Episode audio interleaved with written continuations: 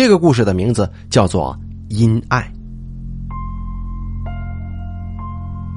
第一集，一直有人告诉我，晚上不要照镜子，因为在你的世界里，镜子不是单一的主体，而是一个媒介。那里是反映着另一个世界的，一个相反的世界。一不小心，你就会看到本来不应该看到的东西。而我就偏偏不信这个邪。我特别喜欢照镜子，细细的看着镜中的自己。我不相信鬼神之说，我只相信正义。可有一天晚上，我看着镜中的自己，有片刻的木讷。镜中的那个人就是我吗？如果是我，那我又是谁呢？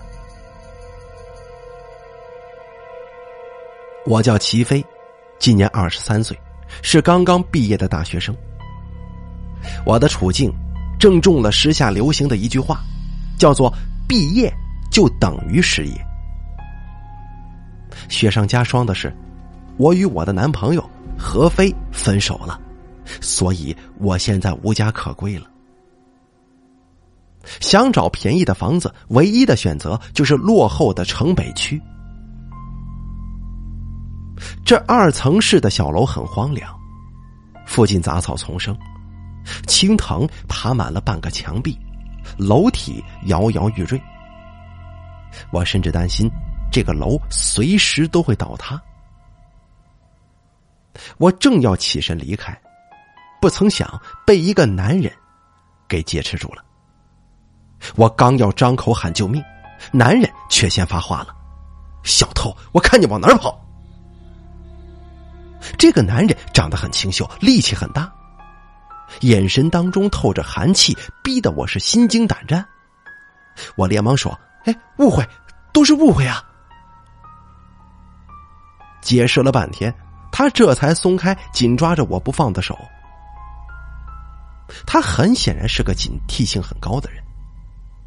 意外的是，男人表示理解，并愿意将二楼的小屋低价租给我，这让我。欣喜若狂。我随房东上楼，楼道里的窗户乌黑紧闭，因为长时间没有阳光照射，所以阴暗潮湿，还散发着霉味儿。我想打开窗户通通风，这窗户刚刚推开一道缝隙，就被一阵强风给吹开了。我惊叫着往后退。若不是房东眼疾手快抓住我的衣服，我一定会滚下楼梯的，摔得惨不忍睹。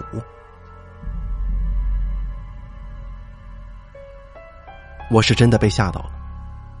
出来这里，哪会想到这楼里边还有一个女人，而且她全身抽搐、口吐白沫的倒在阳台上，这八成是中毒了。我叫房东不要管我，快去打电话报警救他。哪知，房东看看阳台后，又看看像是小丑一样的我，莫名其妙的说：“小姐，你不会有臆想症吧？这哪里有什么女人呢？”我看向阳台，有片刻的呆滞，没有女人，甚至连花花草草都没有。我尴尬的朝他笑了笑，表示歉意。他提着我的行李上了楼，我紧随其后，心里麻麻的。难道刚才真的是我看花眼了吗？我告诉自己，没错，我就是看错了。那不可能，真实存在的。房东租给我的房子，挺干净的，宽敞明亮。刚才的不快乐一扫而光。能租到这么便宜又好的房子，我算是捡到宝了。不过，唯一让我感到不满意的是，这个房子里除了卫生间，我没有看到一块镜子。现在这么落魄的我，能有一个栖身之地就已经非常不错。社会就是这么现实。房东是一个单身的大龄青年，名字叫程九，一个人住在这儿。我目前为止就只知道这些。第二集，因为是共用一间洗手间，所以如果厕所门是关着的，就代表里面有人。我蹲在地上发呆，许久不见他出来。心里不免有些心烦意乱，轻轻的推门，门没从里面锁着，露出了一条小缝。我向来胆小，疑心又重，心里猜测这厕所里究竟有没有人。这实在是憋不住了，我顺着门缝看，突然门缝里露出女人的半张脸来，一只眼睛瞪的是又大又圆。我一惊吓，就坐在了地上。他呢，就像是贞子一样，半跪在地上，一点点的向我爬过来。我甚至还听到了他骨头关节摩擦的吱嘎声。我拼命的向后躲，女人伸出如同枯骨似的手，狠狠的抓住了我的脚。我想求救，却害怕的发不出喊声来。这个时候，女人痛苦的说：“说救我。”女人抽搐一阵就晕死过去了，一动不动。我甩开女人抓我的手，我轻轻的试探女人的鼻息。我摇了摇头，这楼不就房东自己一个人吗？怎么会有女人呢？还怎么就死了？不行，我得报警。哪成想，这个女人突然坐了起来，跟我面对面，她的死亡气息直逼我的脸。他把我死死的压在地上，双手掐住了我的脖子，他的嘴角上扬，说道：“你抢我男人！”你必须死！我拼命的挣扎，大声喊救命。不知我哪里来的力气，甩开了女人，噌的一下子坐了起来。我是一身的冷汗呢。我仔细一看，原来是噩梦一场。下腹是胀的难忍，怪不得会做这种噩梦呢，全都是被尿给憋的。什么叫抢我的男人？你必须死呢！我知道那不过是一场梦罢了，但是这句话像警钟一样，时不时的提醒我，少接触成就为好。也许是那场梦，让我对程九有了芥蒂，我处处提防着程九。不过，怎么做明显是多余的。他从来不会主动找我说话，仿佛当我是不存在的。好像他一个人在这栋楼里寂寞久了，就养成了这种孤僻的性格，已经不知道如何与人交往。我想这样也好，遇到一个话少的房东，会减少我很多的麻烦。毕竟我这可是一个单身的独居女性啊。他在观察我。别以为我不知道，我只是不在乎而已。入住的前一周，我们的对话加起来都不超过十句。不过，又有什么关系呢？我又不指望他能够帮助我。晚餐的时候，我正在吃泡面，他突然对我说：“齐飞，如果你愿意的话，可以跟我搭伙吃饭的。”他说这话的时候，眼里闪着光，却让我觉得他不怀好意。我问他：“为什么要搭伙呀？你自己做饭吃不是也很好吗？”他红着脸解释说：“其实做一个人的饭是很难的，因为怕做少了，所以总是多做，吃不完就浪费了吗？他这是与我示好呢，想交我这个朋友吗？我不忍拒绝，对他报以微笑。在这个城市里，孤独的人可不止他一个。再说了，他长得还挺帅的，时常看着也算是养养眼。我开始忙着去找工作了，所谓的搭伙做饭，都是程九自己在处理。餐桌上的菜色没少，反而越来越多，我的心中还是挺暖的。他往我的碗里夹菜，一边夹一边说：“你得多吃点工作的事啊，别急了，房租我也不会催你的啊。”我的眼睛当时就有些湿润了。不论是雇主关系还是朋友关系，程九做的都足够了。我的倾诉欲望终于找到一个出口。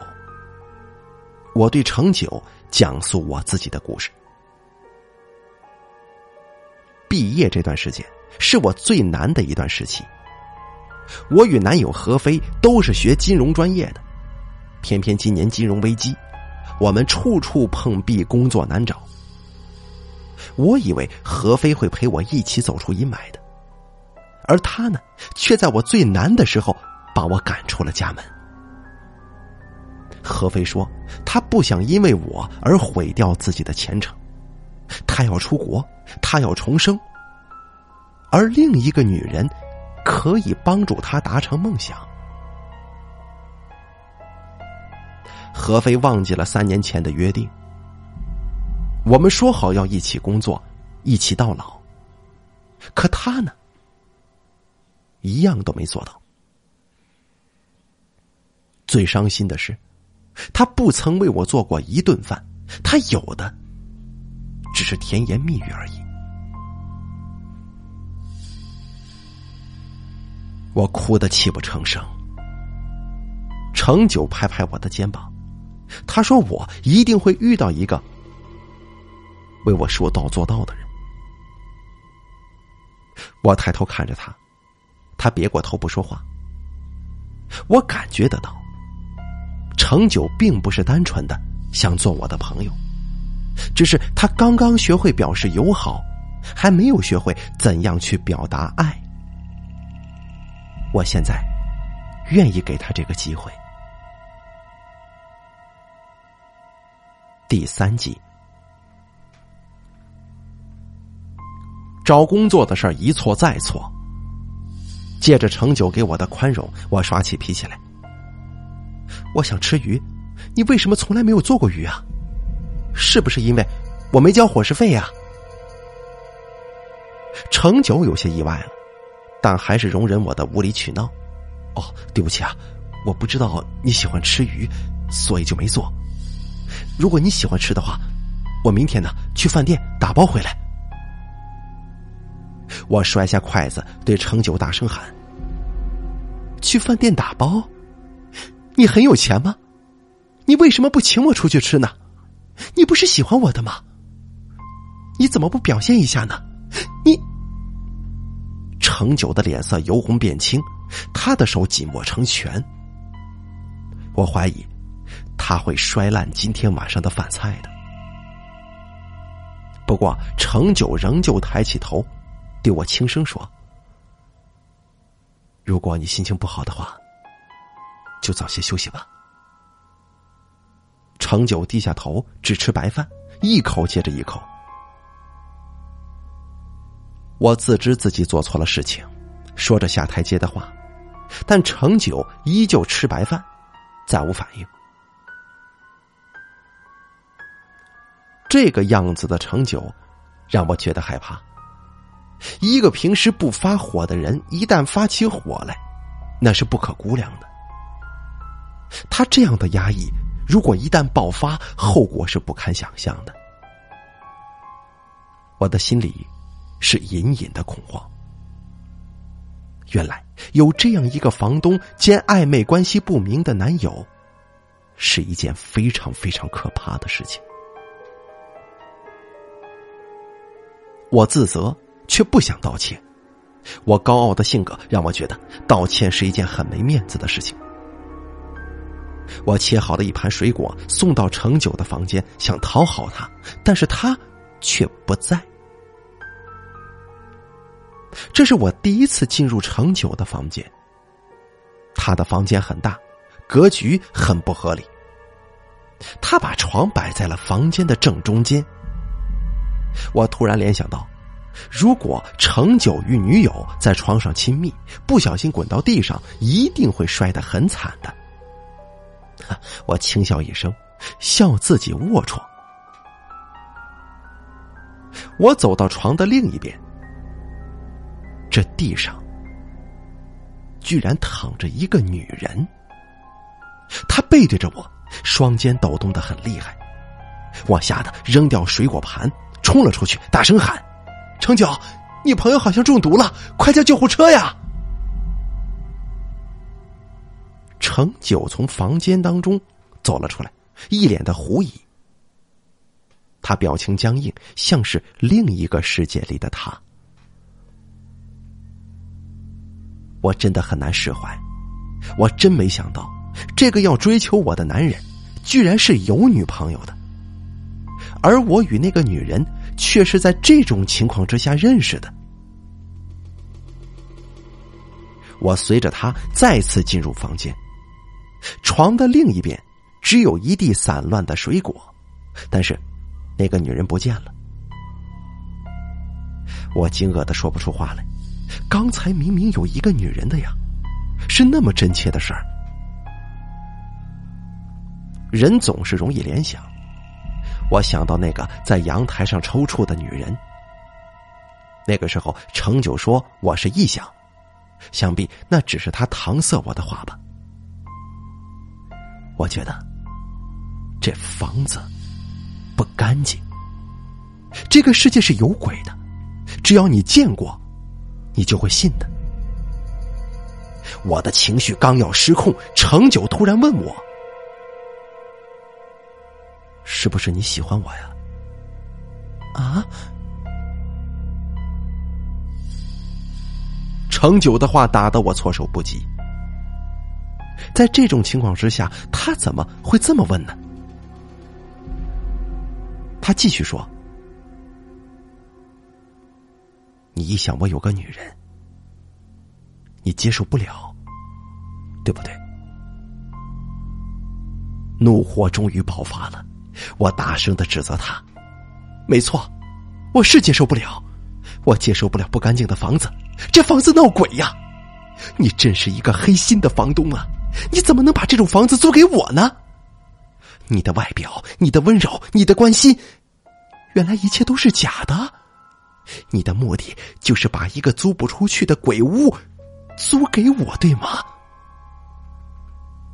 程九狠狠的摇晃我的身子，让我冷静下来，却也在宣泄着他的气愤。你可以不喜欢我，但你怎么能说这房子闹鬼呢？你说我在害你。你知道我有多伤心吗？你吃不好，我为你做饭；你找不到工作，我想尽一切办法开导你。我这都是为了什么？程九的话让我安静下来，他这是在向我表白吗？他低下头继续说：“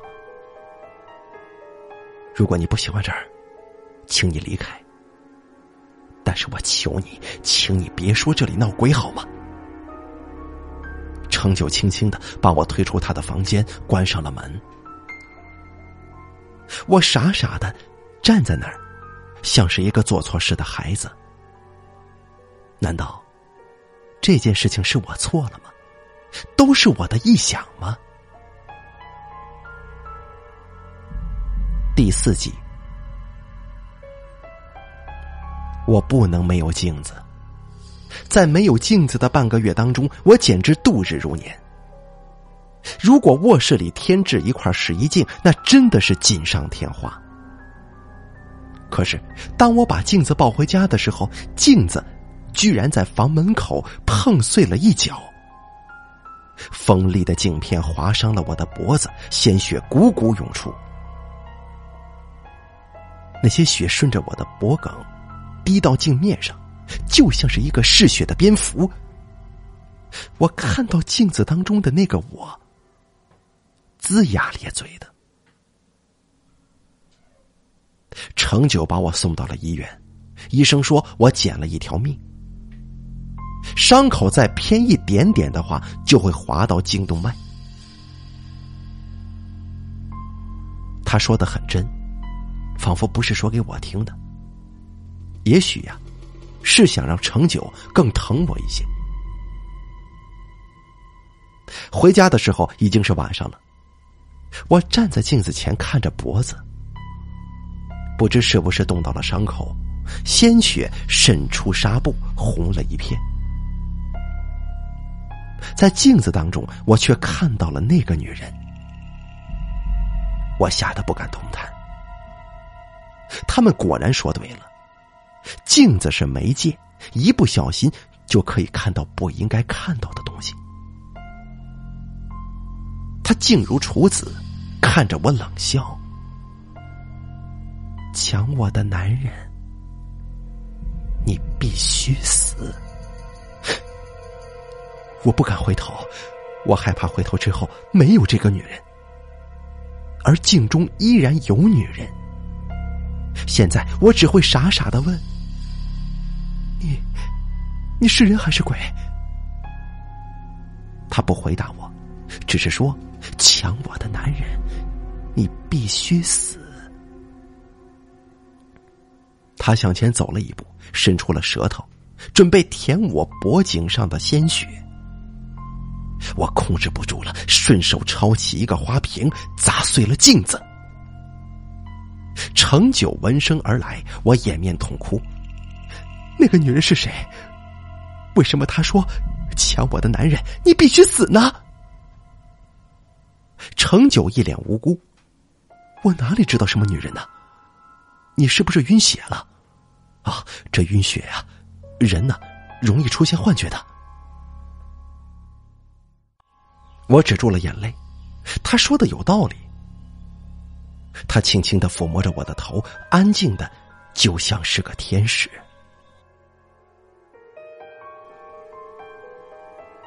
第五集，信他，我不如信鬼。我啊了一声，很长很长。怎么了？你在这儿干什么？程九闻声而来，一脸疑问，还有惶恐不安。我缩在墙角，程九轻轻的拥住我，他脸色惨白，却还想安慰我。我没有给他说话的机会，先发制人：“你不要再说，这是我的臆想了。我清醒的很。我来到这儿的第一天。”我就看到一个在阳台上口吐白沫、全身抽搐的女人。今天的事情让我确定这一切并非是我的幻想。我看到的是同一个女人，是女鬼。程九出奇的平静，他说道：“齐飞，你冷静点你能不能听我说说我的心里话呀？”第六集。程九说：“我再也没有办法隐瞒你了。这一切都不是你的臆想。你看到的女鬼，正是我的女朋友悠悠。以前的我并不相信鬼魂的存在，但上一个男房客活活的被悠悠给吓走了。后来我也看到了悠悠。”他在我的窗前一闪而过，我知道，他想报复我，他想让我永远都得不到安宁。但是，请你相信我，我喜欢你，我想把你留在我的身边，所以我想尽一切办法，让你相信你看到的一切都是你的幻想。可是我瞒不住了，之所以告诉你这些，是因为我希望你健康。你没有臆想症，你也没有心理疾病，我只是想要你健健康康的，你要我怎么样都行。别的我不想多说了。天一亮，你就搬走吧，然后忘记这段生活。我的心再次被感动充斥的满满的，我轻轻的抱住他，成九，我要跟你在一起，不论我们面对的是什么，我都不会扔下你不管的。我深知被人抛弃是什么滋味，我恨我的前男友何飞，所以我不能成为他这种人。成九抱着我笑，我也笑了。我问道：“悠悠为什么要报复你呢？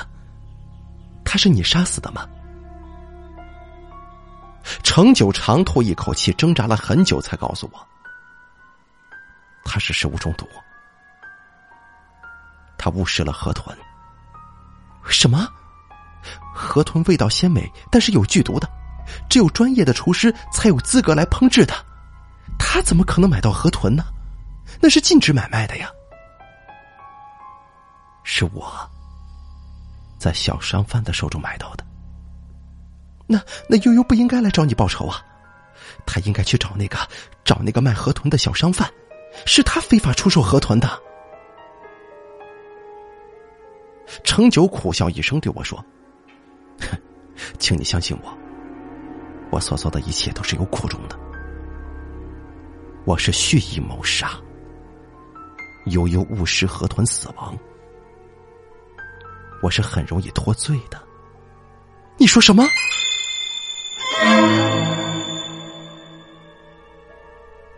我惊诧的说不出话。原来杀死悠悠的人是程九。程九告诉我，悠悠是个爱慕虚荣的女人。他们在一起不到三个月，悠悠刷爆了他的卡。但程九并没有因此生气，反而因为自己不能给悠悠富足的生活而感到自责。但程九怎么也没想到，悠悠数落他的无能，并且明目张胆的去傍大款了，还跟他们开房间。悠悠最残忍的，是为了离开他而雇凶杀人。程九死了心。所以他先下手了。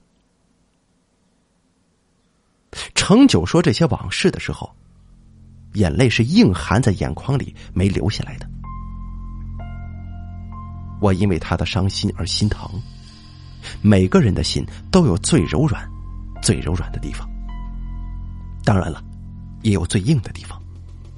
现在程九把我安置在他内心当中最柔软的地方，可是我的心。又能把他安放在何处呢？我拥吻住他，用身体温暖他，就像最初相识的时候，他用一道道菜来温暖我一样。天明的时候，楼下聚集了很多很多的警车，冰凉的手铐铐住了程九。程九要求见我最后一面，我同意了。程九居然笑了，一种释然的笑。我没想到，你是警察呀。他的眼神依然温暖，没有半点憎恨。我干涩的眼睛潮湿起来。我明明是个胜利者，但是我为什么想哭呢？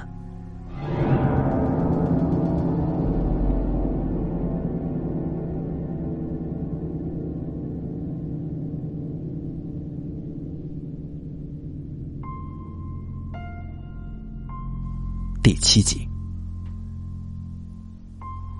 我并不叫齐飞，我叫杨乐乐，今年二十二岁，A 校的表演系学生。我的男朋友何飞也并不是学金融的，他是本市刑警大队的警察。我不是警察，可我的男朋友是。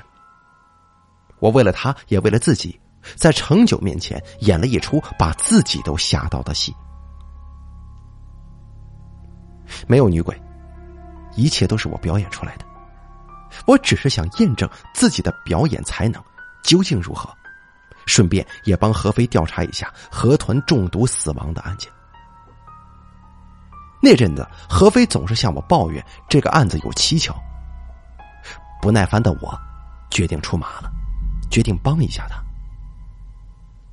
一切就是这样开始的。此时，何飞穿着一身帅气的警服，紧紧的抱着我。他对我说：“宝贝，你很棒。”我只是怀疑，这并不是一起简单的食物中毒案。我还曾经冒充房客在这里装神弄鬼，但是都没查出什么证据来。你说，你是怎么办到的？我说道：“我是学表演的，最擅长感情戏了。我每天的学习任务就是照镜子，演出那个不是自己的自己。”何飞恍然大悟的自言自语：“怪不得你这么喜欢照镜子，原来是为了演戏呀！”从来没有为我做过菜的何飞，永远都不会知道，有些时候，演员的感情会陷在戏里不可自拔，假戏真做。只是我依然相信我那句话：我不相信有鬼，我只相信正义。